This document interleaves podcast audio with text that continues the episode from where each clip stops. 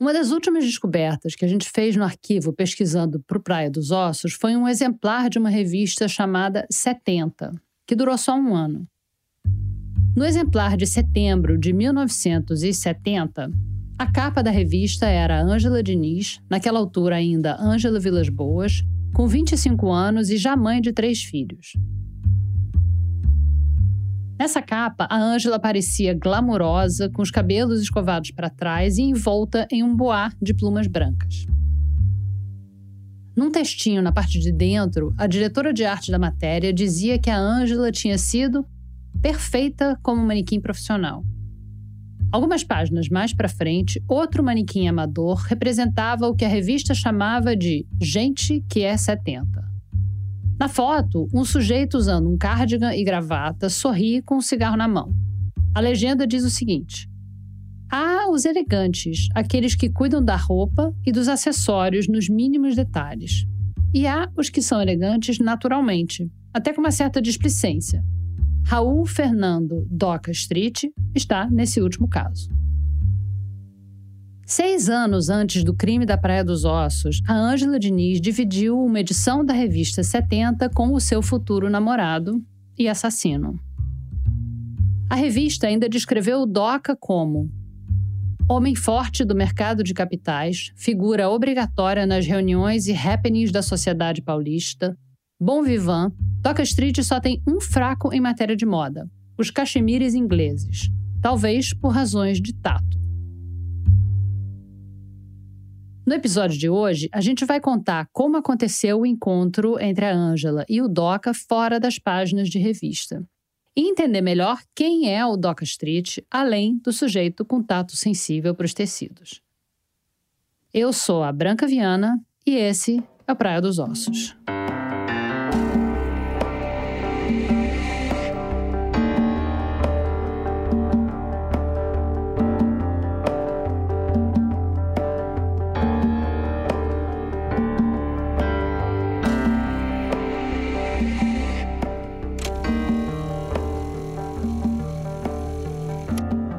Episódio 6 Doca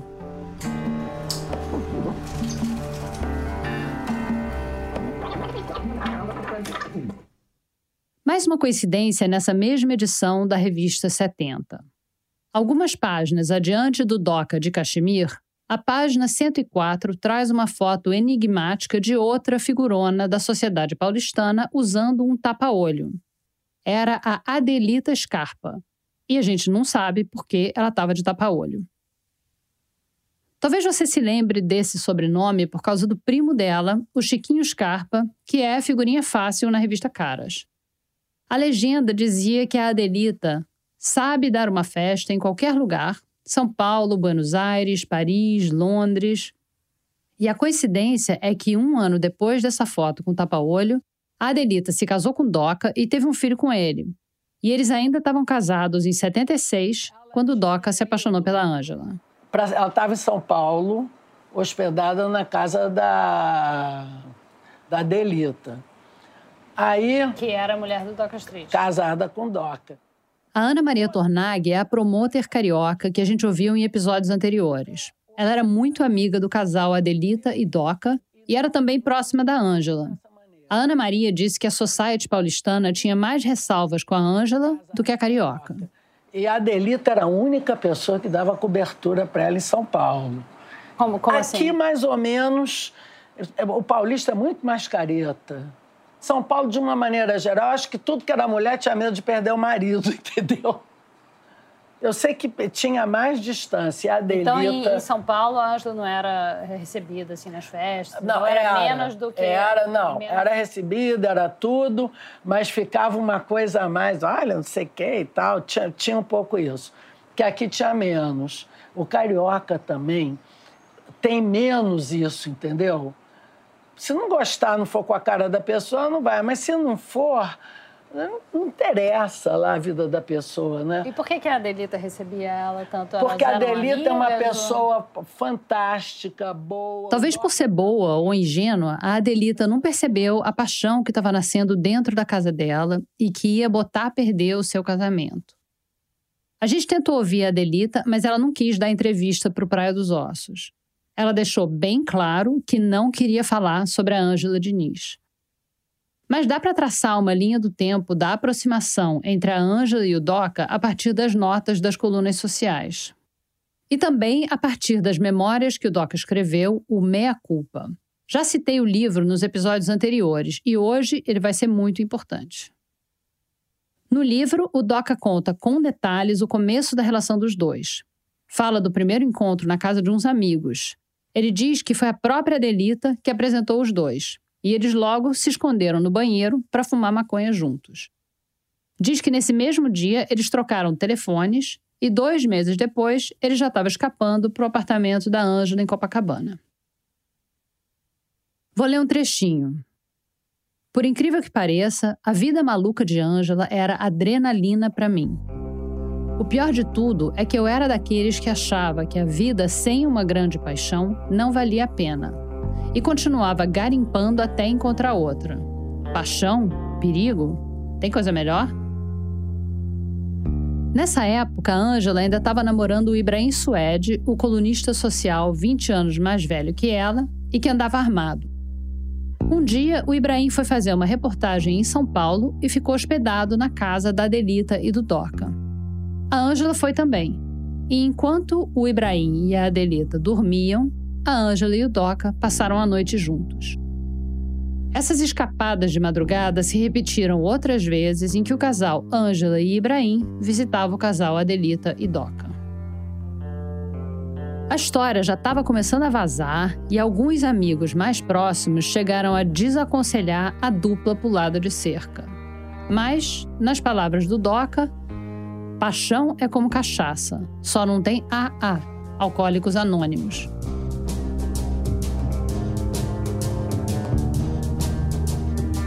A Adelita podia ser ingênua, mas não era cega, e começou a desconfiar do que estava acontecendo debaixo do nariz dela. Segundo o livro do Doc, ela acabou indo buscar refúgio na casa da mãe.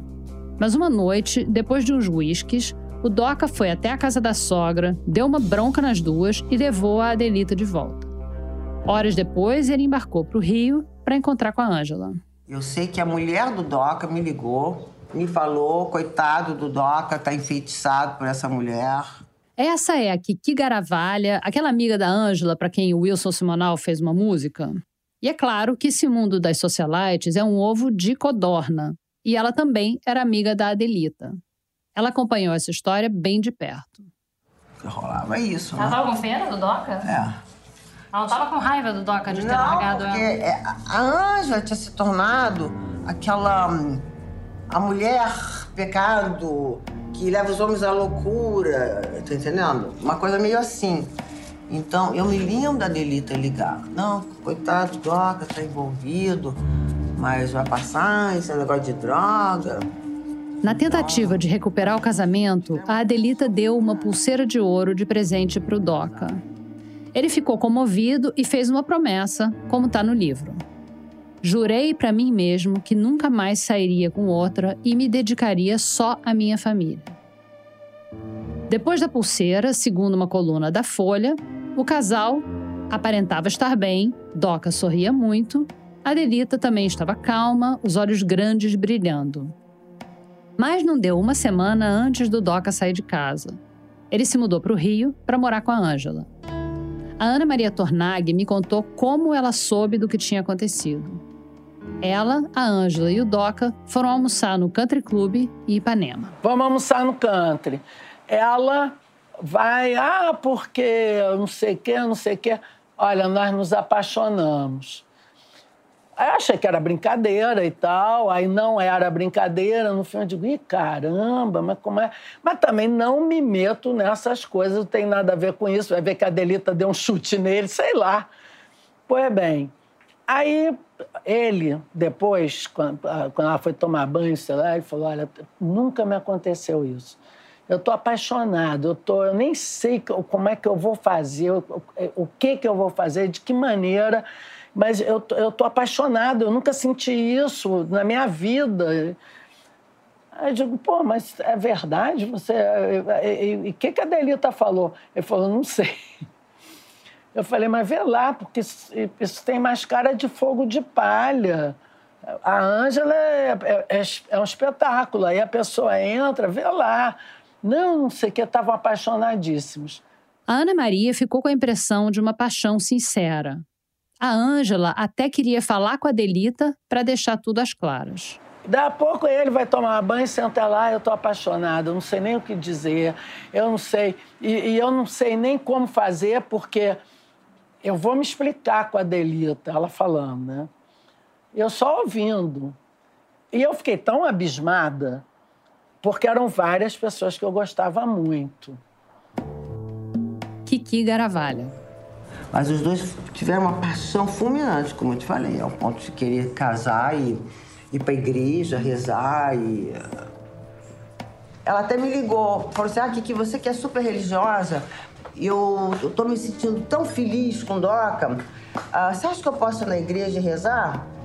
Então, ela acreditou naquele relacionamento com o Doca no começo. Ela só pensava em ter uma vida normal e com o Doca ela achou que isso ia acontecer.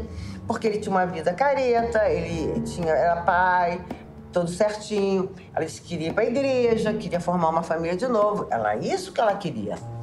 E aí deu no que deu. Rebelião, loucura, droga. Né?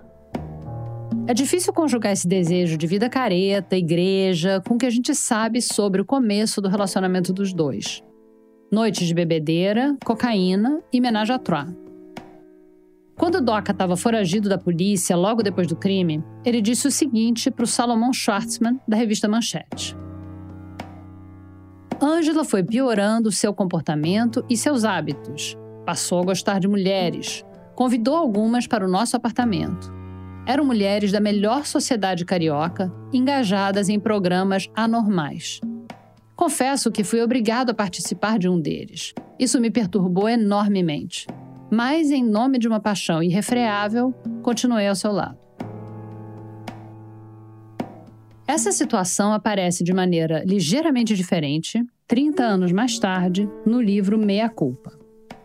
Ele diz assim: Eu não tinha restrições a esse tipo de programa, muito pelo contrário, achava aquilo excitante, gostoso.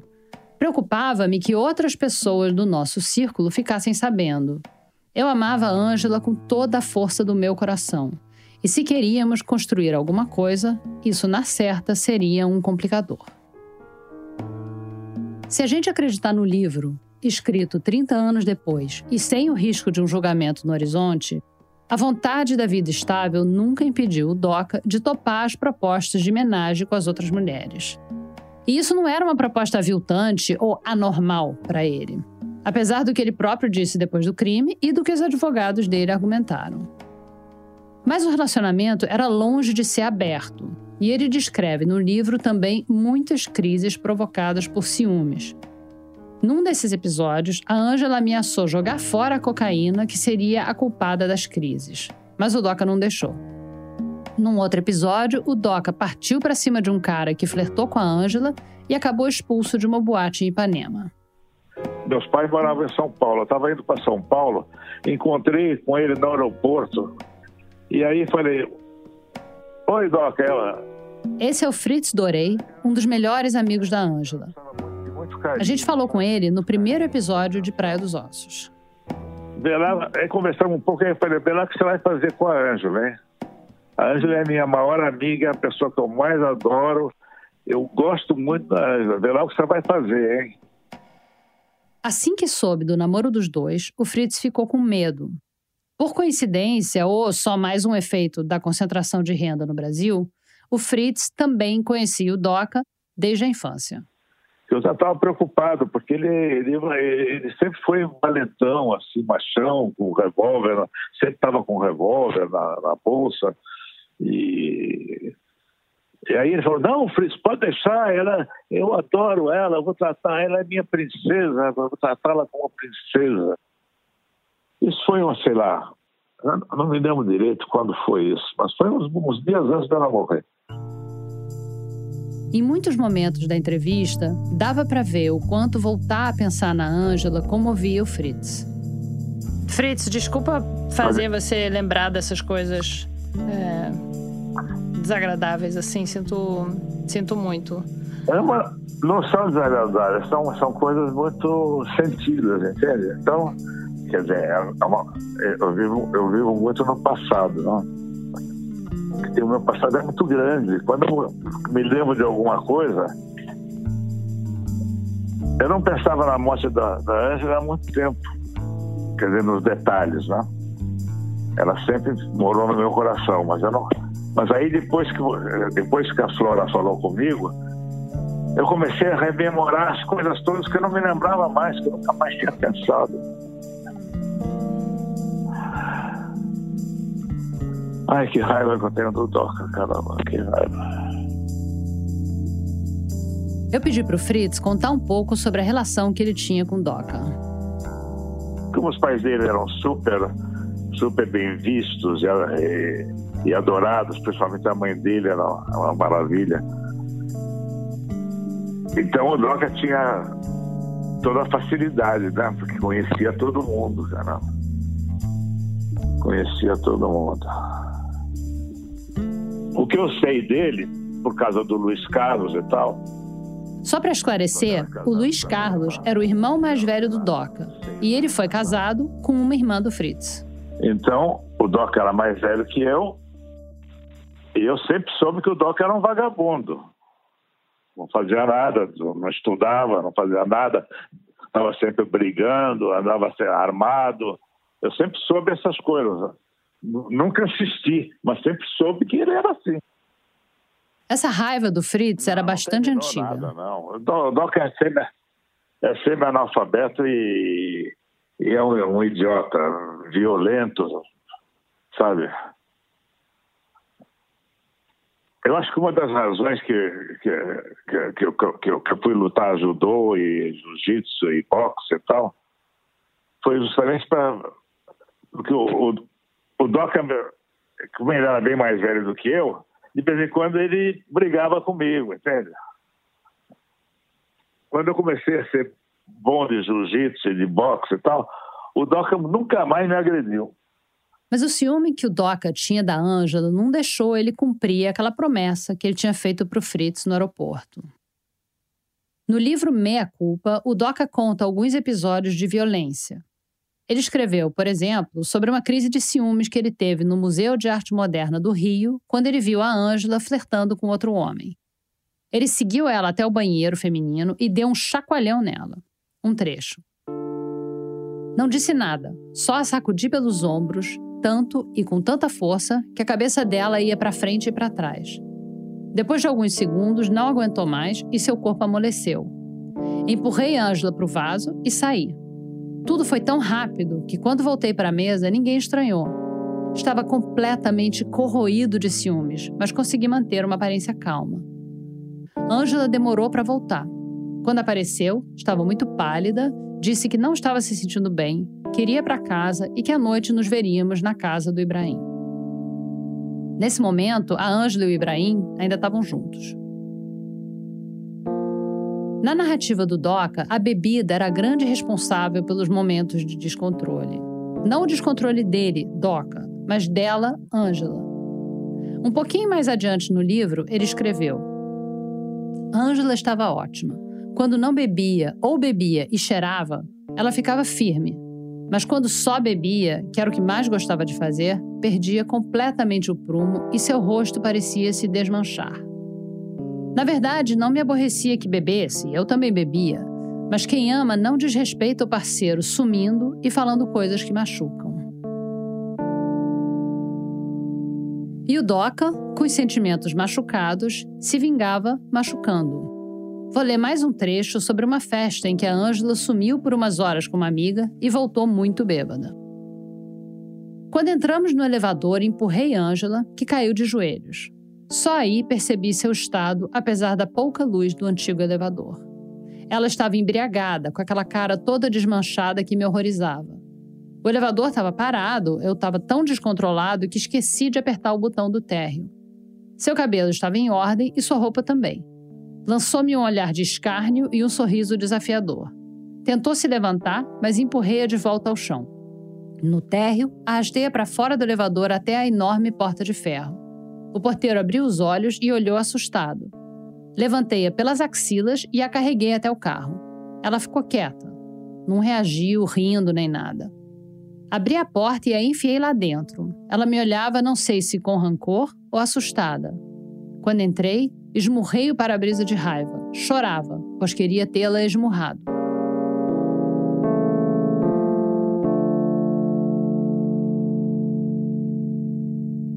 Muitos amigos do casal que eu entrevistei disseram que testemunharam episódios de violência do Doca com a Ângela muito antes do assassinato. Kiki Garavalho. Como era? Tinha violência no relacionamento dos dois? Tinha, tinha violência, mas eu. Ele batia nela? Batia.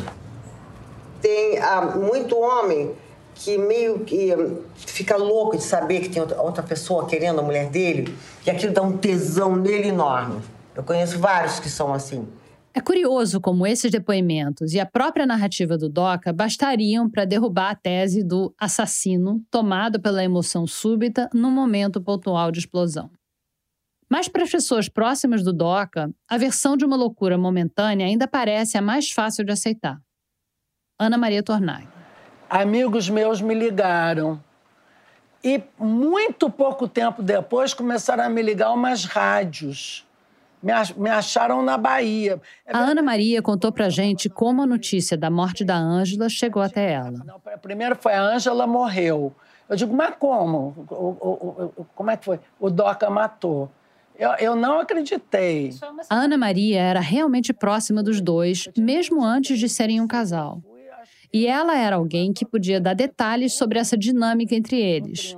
E por isso, ela recebeu um pedido. Aí, uma dessa, a primeira rádio que me ligou, ligou e aí me, me falaram eh, se eu sabia de mais alguma coisa, se ela tinha me falado alguma coisa, se eu tinha falado com ela enquanto ela estava lá, se eles estavam brigando, se não estavam.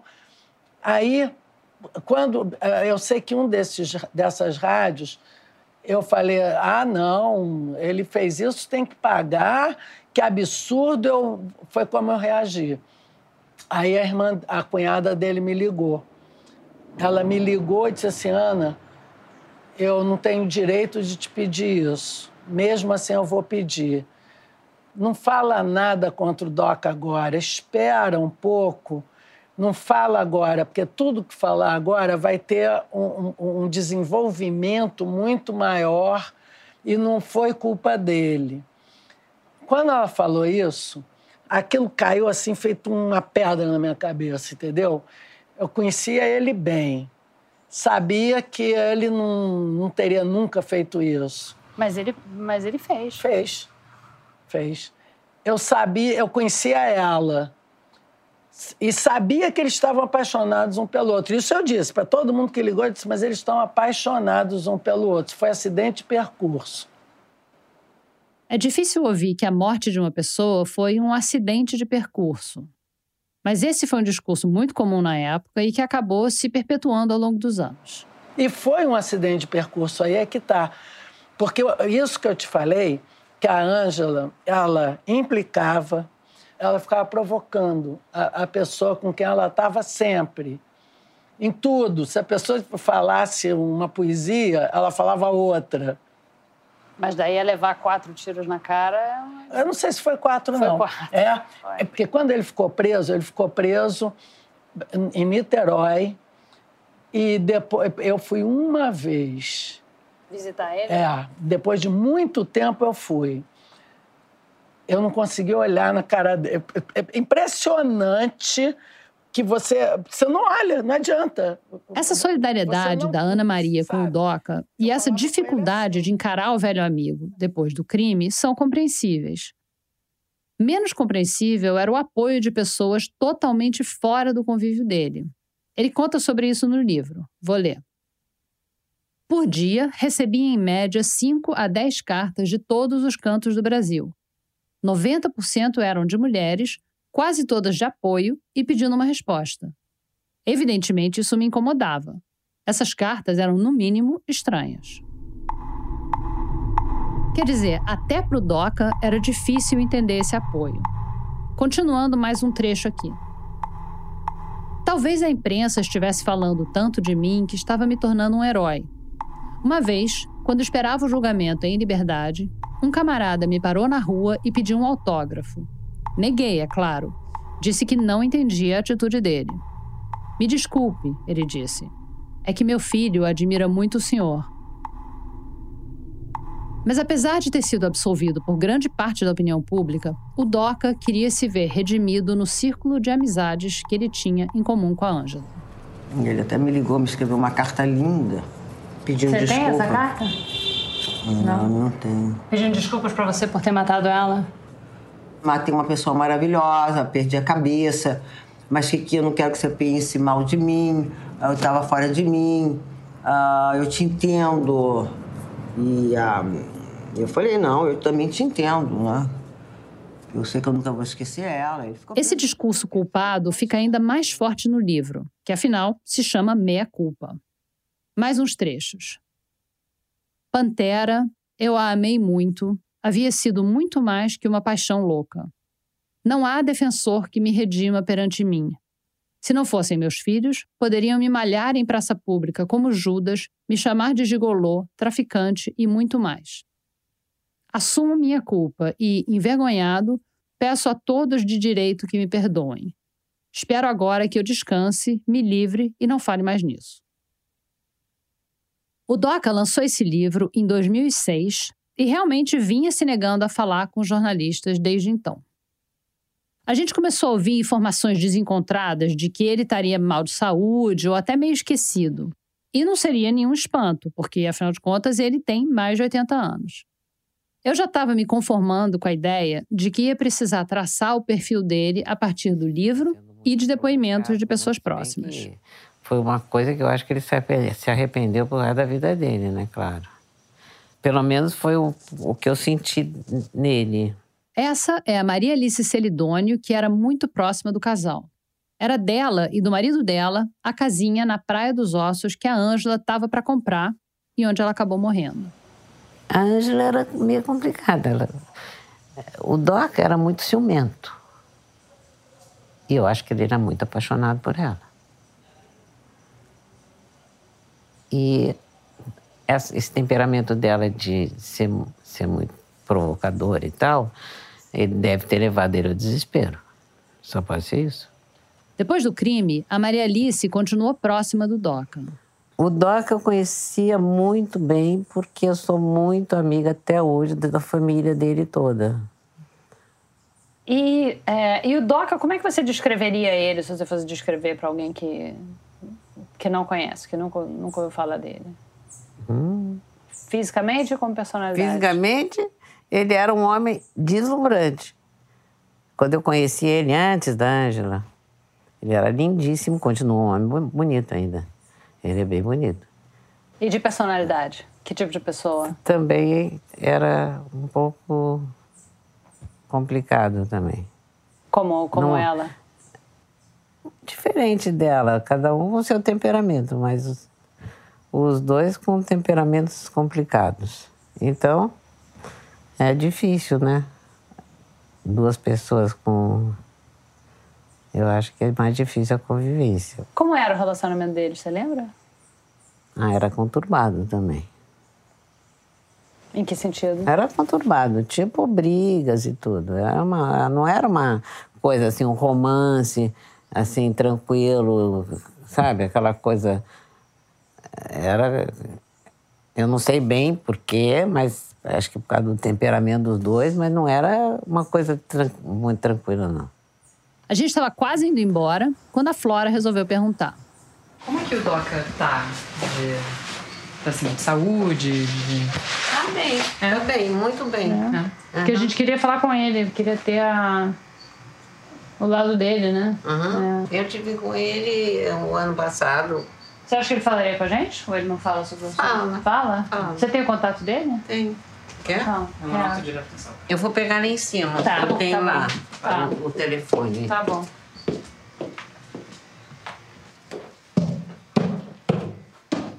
A Maria Alice foi buscar o número e a gente ficou olhando uma para a cara da outra.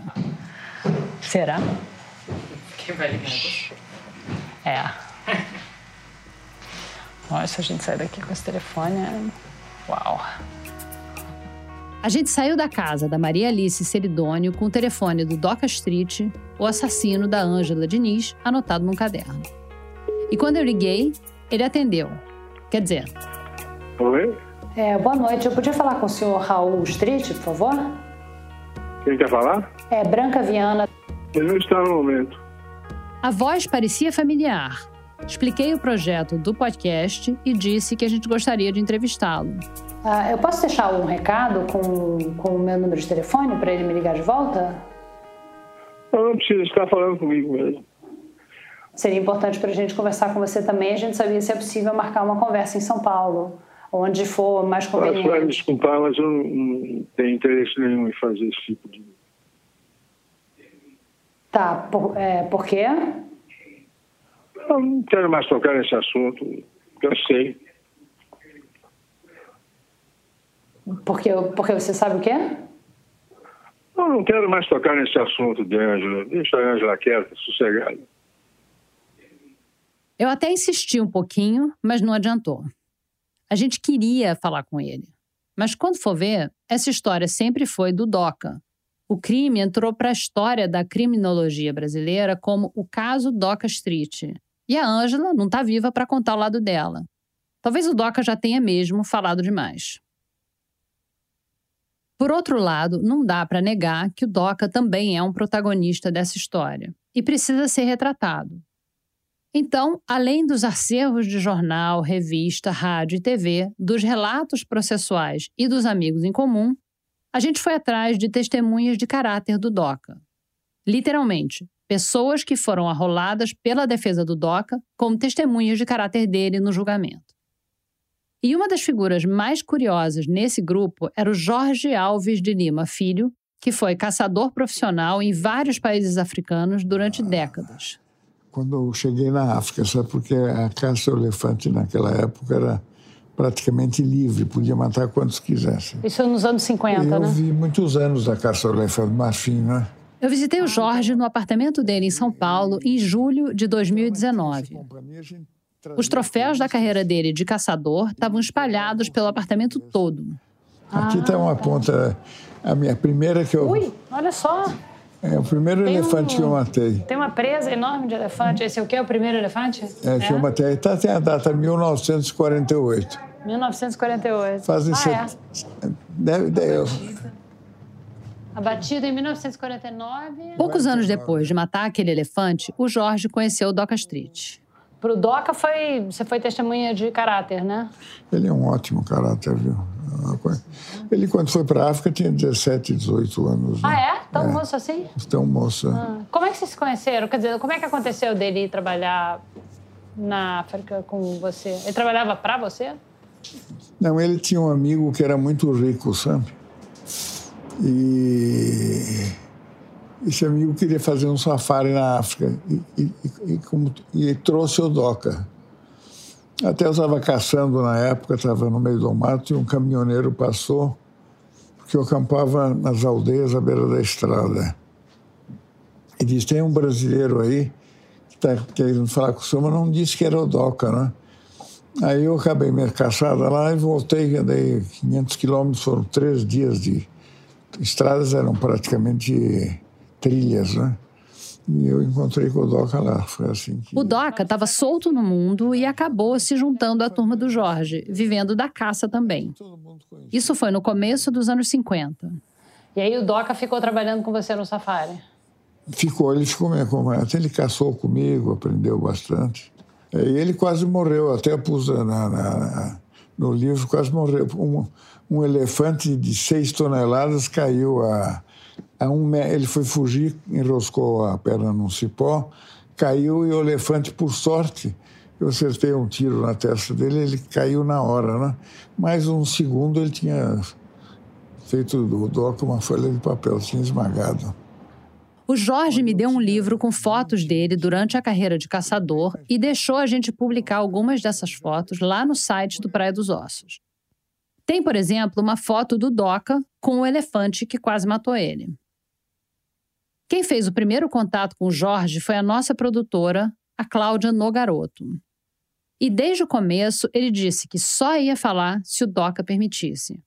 e que o ideal mesmo seria que o Doca tivesse ao lado dele durante a conversa.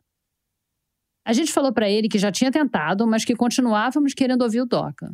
E ele disse: Deixa comigo. Toda essa negociação levou algumas semanas. Primeiro, a gente soube que o Doca tinha liberado Jorge para dar entrevista. Depois, do nada, chegou uma mensagem da Cláudia, a produtora, dizendo: Doca topou. Então, num dia em agosto de 2019, a gente voltou para São Paulo. Nesse meio tempo, a família do Doca ficou sabendo do nosso contato e eles acharam uma péssima ideia ele participar do podcast. Mas o Doca manteve o compromisso porque ele já tinha dado a palavra para o amigo Jorge. Eles são muito próximos até hoje. Para funcionar, eles armaram que o encontro tinha que ser na casa do Jorge e sem que a família do Doca soubesse. E o Doca não disse que daria entrevista, só concordou em se encontrar com a gente lá. Essa entrevista com o Doca já estava virando uma novela à parte. Eu já tinha me conformado de que não ia rolar, porque, assim como a Adelita, o Doca tinha sido bem claro na negativa quando eu liguei para ele. E, de repente, a entrevista desencantava e ainda desencantava com a ajuda de um amigo caçador, o que tornava tudo ainda mais interessante. Mas a gente não sabia de verdade o que esperar.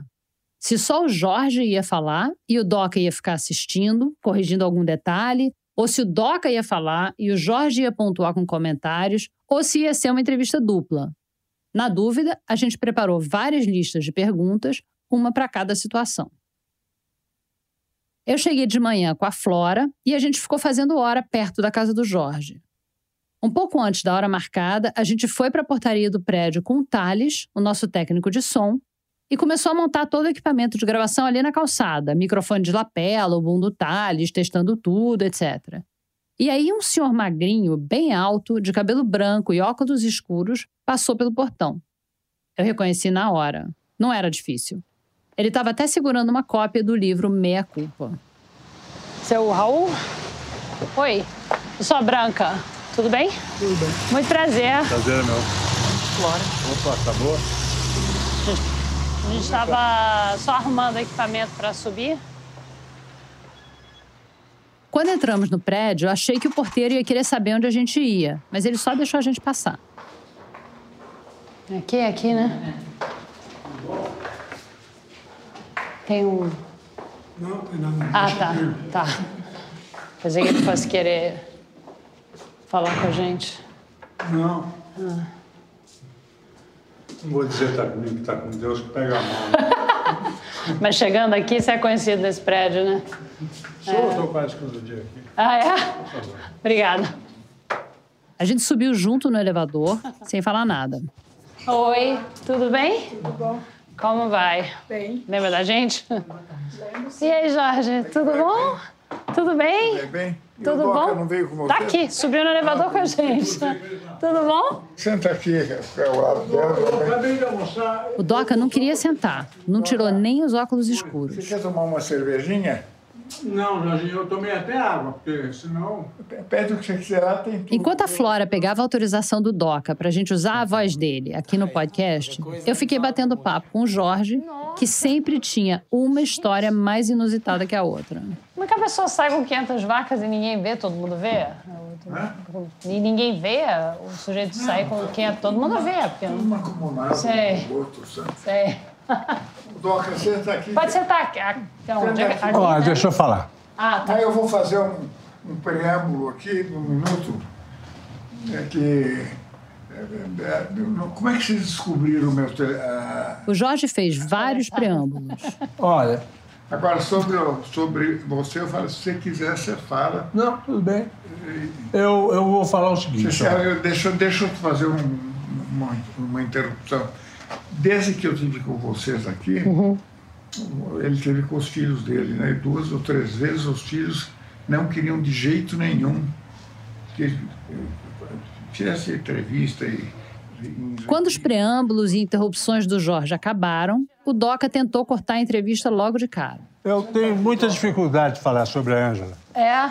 Entende? Porque me emociona, eu sempre quebro a cara. Acabo chorando, não vale a pena. É. Tá tudo aqui. O Tudo Aqui era o livro que ele escreveu contando a história do crime do ponto de vista dele. A gente leu. A gente leu o seu livro. Podem tirar tudo que vocês tiverem que me perguntar, tá aí. É? Eu não menti, não. Eu escrevi esse livro aos prantos. Eu, eu me sinto mal falando mal da Ângela. Falando mal da Ângela? Não, falando, falando da Ângela. Ah. Não, não posso falar mal da pessoa que eu amei, pô. Então, eu espero que vocês me poupem.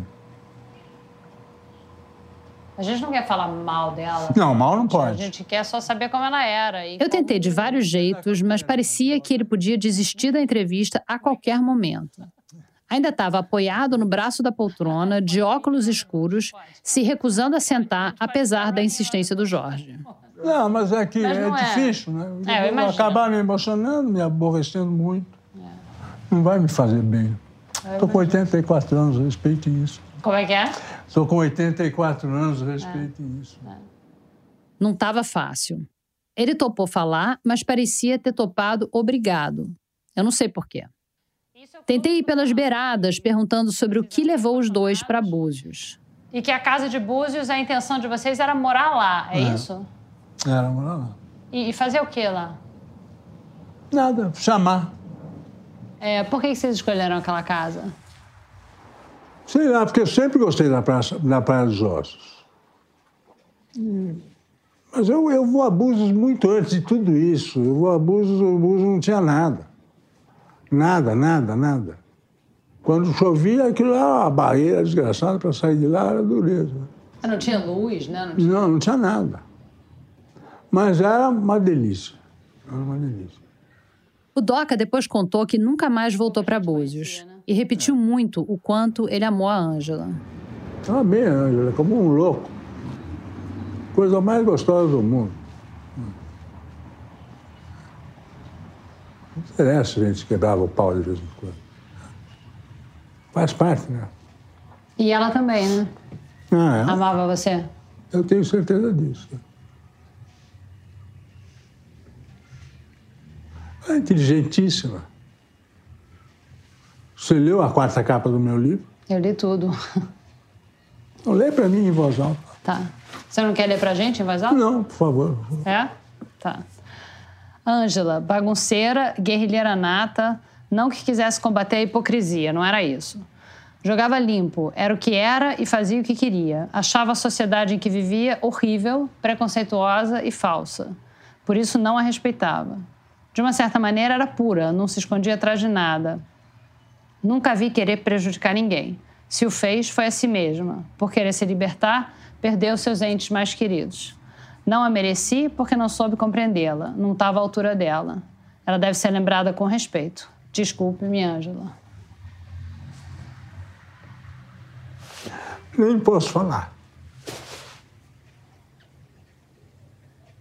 Era uma situação esquisita estar ali entrevistando aquele senhorzinho sobre um crime que ele cometeu 40 anos antes e que estava mais do que documentado em todos os meios possíveis. A coisa lógica a fazer era a gente percorrer um pouco a linha do tempo desse relacionamento, que você já ouviu nesse episódio. E a Ângela também era amiga da, da sua mulher, Adelita, né? Era, muito. Muito. A gente se hospedava na casa da Ângela e do Ibrahim, né? Aí é que a coisa, é uma aproximação muito, assim, de casais, né? Não sei. A, a vida, a gente não sabe nada, o, o amanhã nem... Então, aconteceu, né? Não tinha ninguém ali para dizer para com isso, que isso não vai dar certo. Olha que isso não vai dar certo. Não tinha, ninguém falou isso. Não, acho que não. Para mim nunca ninguém falou nada. Acho que nem para Ângela. Não sei, não sei, sinceramente não sei. Era raro sábado e domingo que a gente não ia para o Rio. Ou a gente ficava no, no anexo, ou então ficava na casa do Ibrahim. Você acha que ele sabia? Não, Não, né? não, de jeito nenhum. Nada. E nem a Adelita. A Denise poder desconfiar? Acho que não. Acho que não. Pelo menos ela nunca me falou nada. Perguntei também sobre os casos de violência antes do assassinato. É, a gente brigou bastante. Mas não tinha porrada, ela nunca se machucou. Nunca ninguém pode dizer, ah, eu vi a Ângela marcada. Não existe isso. Você nunca viu falar um negócio desse. Mas você fala no livro de alguns casos em que em que ela você deu umas sacudidelas nela e tem um, um episódio num restaurante. Não? É, pode ser. Não me lembro de ter marcado ela, não. Não, não sei se ficou marcado. Deixado um olho roxo. É, não. Uma coisa assim. Não sei se ficou marcado. Não. Com marcas aparentes ou não, as brigas definitivamente aconteciam. Não, Ah, só. brigar, brigar. Minha mãe já é de briga. É de briga. Meu histórico dela é de briga mesmo. Ah, o nosso plano era ficar juntos, sei lá, só abusos, o que, que ia acontecer depois. Não tinha um plano. Se a Ângela era louca na época, eu talvez fosse muito mais. Não sei. Por isso que talvez pegou fogo. né?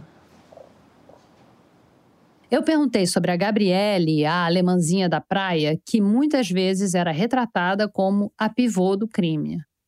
Lembra, o Doca teria ficado revoltado que a Ângela queria fazer uma homenagem à Troá com a Gabriele e isso teria desencadeado a briga fatal. Mas a Gabriele, de fato, foi um fator. Não, não tinha nada a ver. Não, eu por, eu por simplesmente impedir que ela levasse a menina para casa. Tinha muita gente olhando também. A briga de verdade se deu quando a Ângela mandou o Doca embora.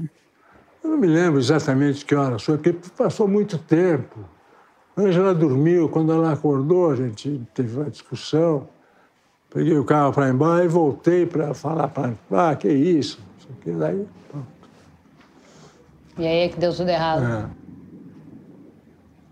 Ela tirou a minha bolsa na minha cara, a bolsa abriu, o revólver caiu. Já levantei atirando. Nem sei porquê, nem qual é a razão. E por que você andava armado? Sempre andei, Mas por quê? não sei. E nunca tinha dado um tiro em ninguém. né?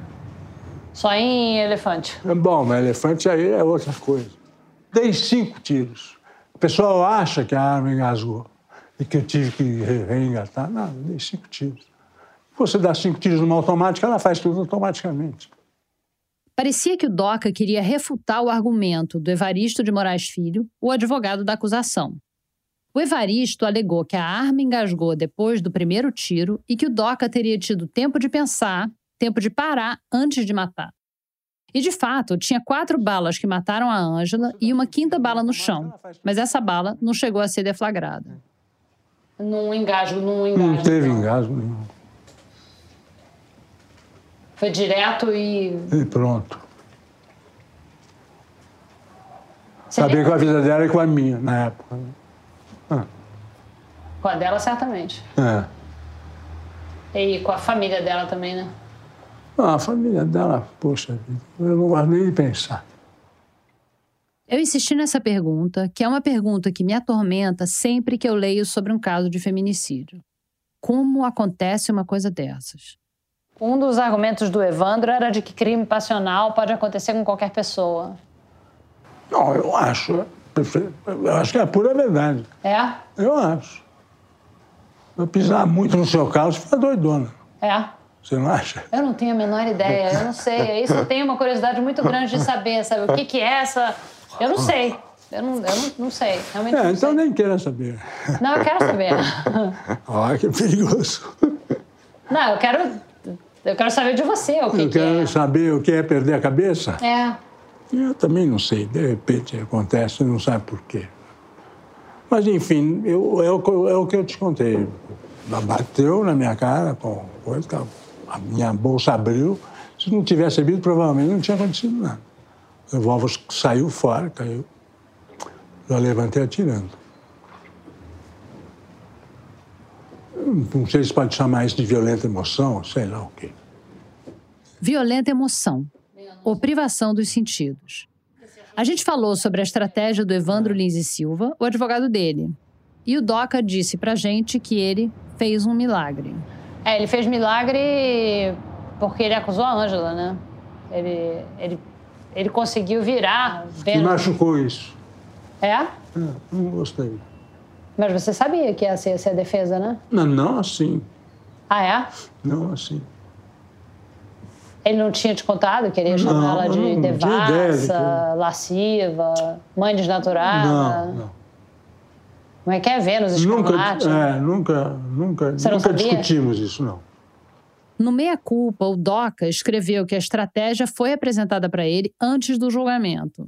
Que ele se incomodou, mas o Evandro disse que ia ter que ser assim e ele aceitou. E se ele, se ele tivesse discutido...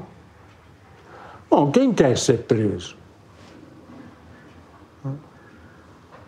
Mas provavelmente eu ia tentar. Poxa. Não, não merece isso. né? É, a defesa A dele moça foi... estava morta, não podia mais se defender. A defesa dele foi, inclusive, ele disse que ela tinha tendência suicida e queria... Ah, isso eu não acredito, não. Não me lembro disso também, dele ter falado isso. Ah, ele falou, é. É? Não, foi um, era um dos, um dos argumentos principais. Era que. é, que ela teria. co- A expressão dele é que ela teria cometido suicídio pelas mãos de outrem. É verdade, tem razão. Lembra disso? Eu lembro. Isso te surpreendeu quando você ouviu? Olha, eu estava tão abalado ali. Eu não tenho ideia do que é isso. Eu não tenho, eu, isso eu estou querendo. Porque é uma coisa. Cidade inteira, sei lá, uma coisa de maluco. E Como você acha que ficou a imagem da Ângela depois de, de. Quer dizer, hoje em dia? Ângela é mito, né? Ângela é mito. Em que sentido? Ela é Ângela. Quem é que sabe? E como deveria ficar a imagem dela? Quer dizer, o que, que a gente. Bom, é o que eu digo, tem que respeitar. É uma mulher linda, corajosa, faria o que, que- fazia o que queria. E quem não gostasse, que se danasse. Né? É uma mulher decidida. Eu nunca vou deixar de ter admiração por ela. É. Tchau. Muito, Muito obrigada. prazer. Muito prazer e muito obrigada. E obrigada pelos livros também. Muito obrigada. Doca, muito obrigada. Bom, eu fiz esse negócio por causa do Jorginho. Vocês vejam lá o que vocês vão aprontar para mim Tá, tá bom, pode e deixar. minha família. Tá. Muito obrigada. Você foi muito gentil. Tchau.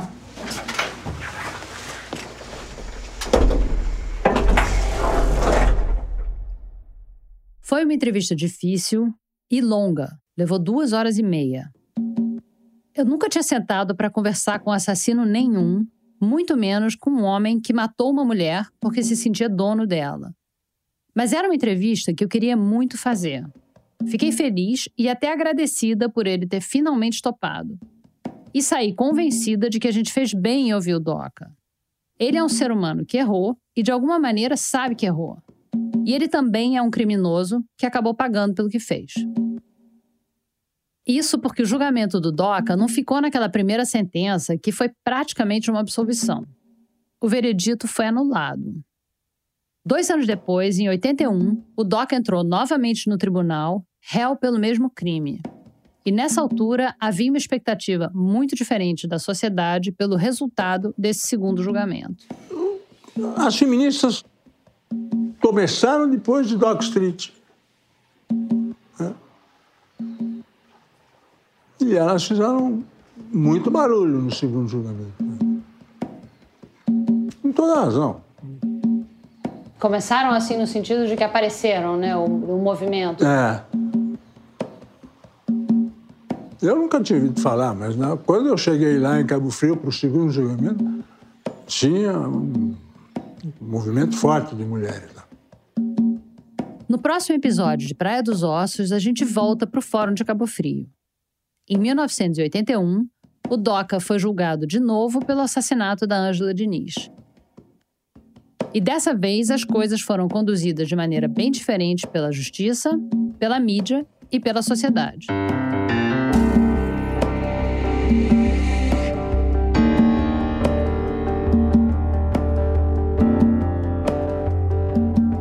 Praia dos Ossos é uma produção original da Rádio Novelo. Para não perder nenhum episódio, assina o nosso feed aqui. E para ver as fotos do Jorge, do Doca e das presas de elefante, vai lá no nosso site. Se você preferir receber o conteúdo sobre o Praia dos Ossos no seu e-mail, assina a nossa newsletter. Nas nossas redes, a gente explica como se inscrever. Eu sou a Branca Viana, idealizadora e apresentadora desse podcast.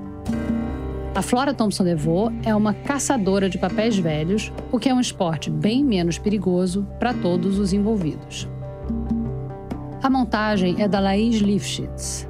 A direção criativa é da Paula Scarpim, que assina o roteiro com a Flora e com o Aurélio Aragão e o Rafael Espínola, da Segunda Andar. A coordenação digital é da Kellen Moraes. Nosso diretor executivo é o Guilherme Alpendre.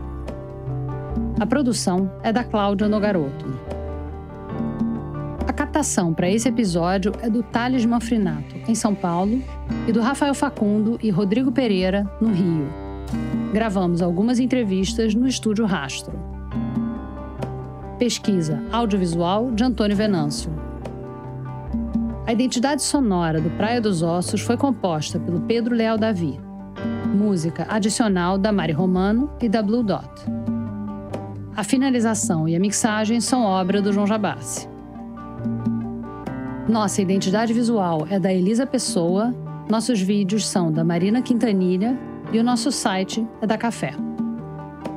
A Isabela Moreira é a editora das nossas redes sociais, que tem peças produzidas também pelo Matheus Coutinho. A Ana Beatriz Ribeiro e a Juliana Jäger completam o time digital. Luciele Almeida faz a gestão de campanha de mídia. A checagem foi do Érico Melo e da Luísa Miguel. Para esse episódio, agradecemos a ajuda de Kiki Garavalha, Ana Maria Tornag, Fritz Dorei, Jorge Alves de Lima Filho e Doca Street. Obrigada e até a semana que vem.